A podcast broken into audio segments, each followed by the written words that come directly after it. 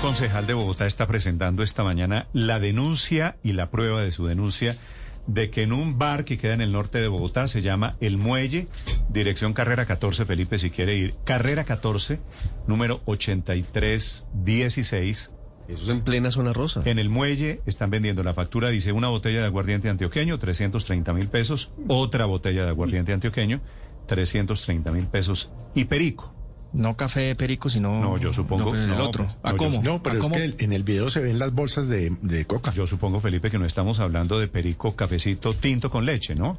No propiamente. 330 En su época, pesos una Felipe, botella de aguardiente. ¿cuánto, Claro, cost- ¿no? ¿cuánto costaba? Carísimo. Si tampoco son unos huevos pericos, ¿no? Carísimo. ¿Cuánto costaba, Felipe, en sus épocas de, de necio? 20. Eso era como. El paquetico era como 25 mil. Pero, pero eso era más marihuana, lo suyo, ¿no? No. Yo he, yo, he, yo he sido más necio de lo que he contado. ¿También perico? Claro, en la universidad. Es que eso era muy jodido porque eso era arrancar. Clase de 7, salga a la una, váyase a trabajar, llegue a trabajar a las 8 de la noche y póngase a estudiar. Dice, Felipe, esa vaina si uno no le metía ayuda no hacía Confesión, nada. confesión de por medio, me perdona que lo ponga en Pero, estas. pero yo pensé que ya había contado. Es que yo no soy una No, le había, dulce. le había oído el cuento del Pentecostés y de la... De la Biblia del de la- Pentateuco. No, Néstor, yo, yo soy tremendo. Lo era, porque ya, no, ya, qué Ya carajo. está desmovilizado, Felipe. yo ya estoy, yo ya soy de la, eh, eh, de la tercera dosis, hombre. El concejal del Centro Democrático, doctor Ramírez. Buenos días, Oscar Ramírez.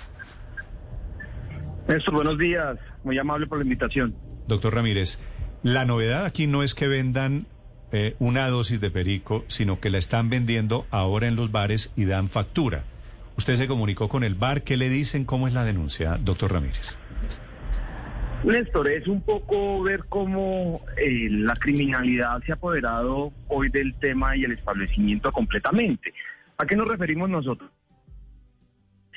Ahí en el parque, en la zona T, en una zona reconocida de rumba, expenden el- la droga sin ningún tipo de control.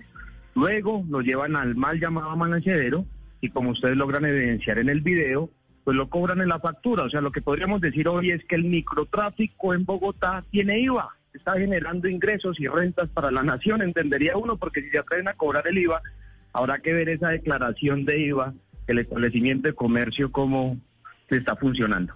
Sí. Lo, lo increíble de esto es que cobran IVA y no es un producto grabado porque no es un producto legal, ¿verdad?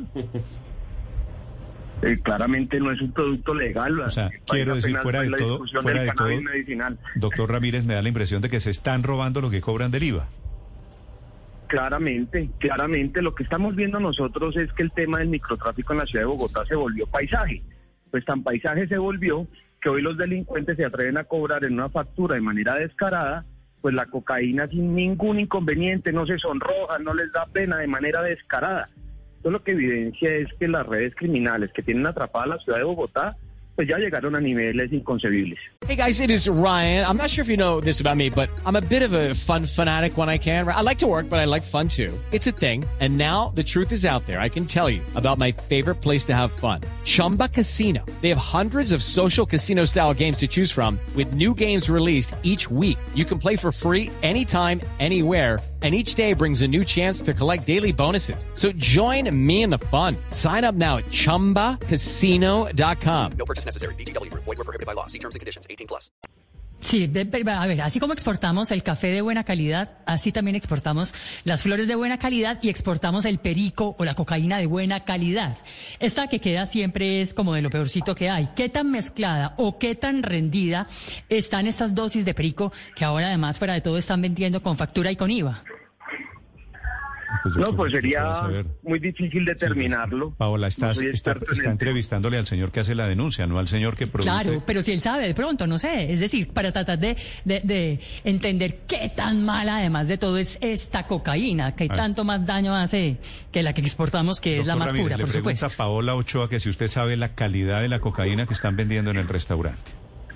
No, Paola, no tengo claridad de la calidad que tenga este estupefaciente. Lo que tengo claro son los daños irreversibles que causan los jóvenes en las personas que consumen. Tristemente, como usted bien lo acaba de exponer, pues exportamos café y flores y en algún momento pues nos identificaban que es una vergüenza salir uno a países y que lo identifiquen a los colombianos con esa relación maldita con el narcotráfico. La preocupación hoy es los altos índices de consumo en la ciudad de Bogotá. Seguimos hablando de microtráfico, dejamos de ser exportadores para ser consumidores. Y claramente hoy el mercado, el microtráfico ya no es microtráfico, eso hay que darle otra dimensión, porque ante los ojos de las autoridades, violando todas las normas, en los mal llamados amanecederos ahora se atreven a cobrar el IVA. Entonces, pues estamos ante una cadena de delitos que dejan claridad de que nos tiene atrapada la delincuencia Concejal. en la ciudad de Bogotá y que esto responde a estructuras criminales, Sí, ¿no? pe- pero aquí pasan varias cosas. Uno que, pues no lo vamos a descubrir ahora, pero desde hace mucho tiempo existen los amanecederos y burlan la ley que dice que a las 3 de la mañana todo el mundo debería irse para la casa. Y lo segundo es que en esos sitios, como son tierra de nadie, hacen lo que quieren. ¿Cuál es la responsabilidad de la policía, por ejemplo, en ese tipo de falta de control en esos sitios? Lo que nosotros tenemos que ver es que los delincuentes no tienen ni ley ni Santa María. Y los elementos que nosotros tenemos como ciudadanos, como gobierno, como Estado, no los estamos utilizando. La ley es clara. Aquí lo que debe obrar es la extinción de dominio los lugares donde se expende y se consuma droga. Acá están las evidencias, está claro. Es en Bogotá, en la zona T.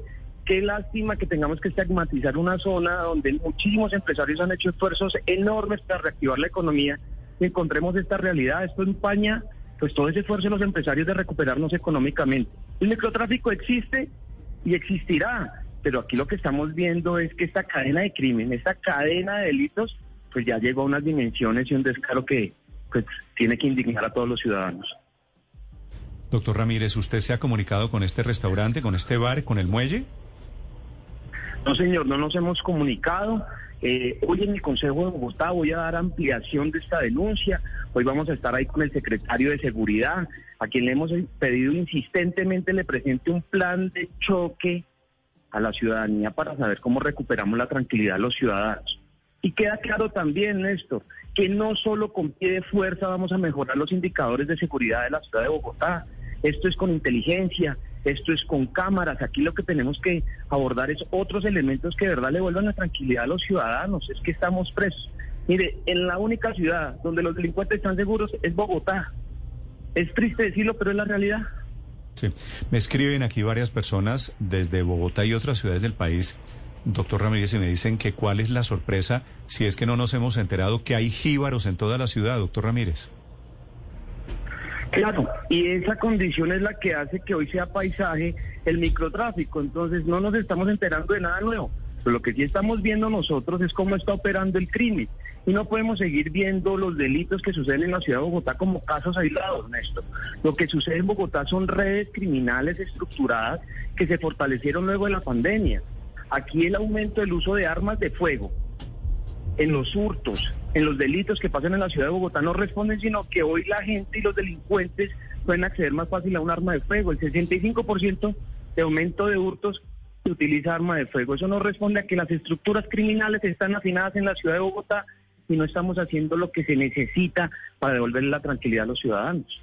Concejal Ramírez, muchas gracias por su tiempo aquí en Blue Radio. Néstor, muchísimas gracias.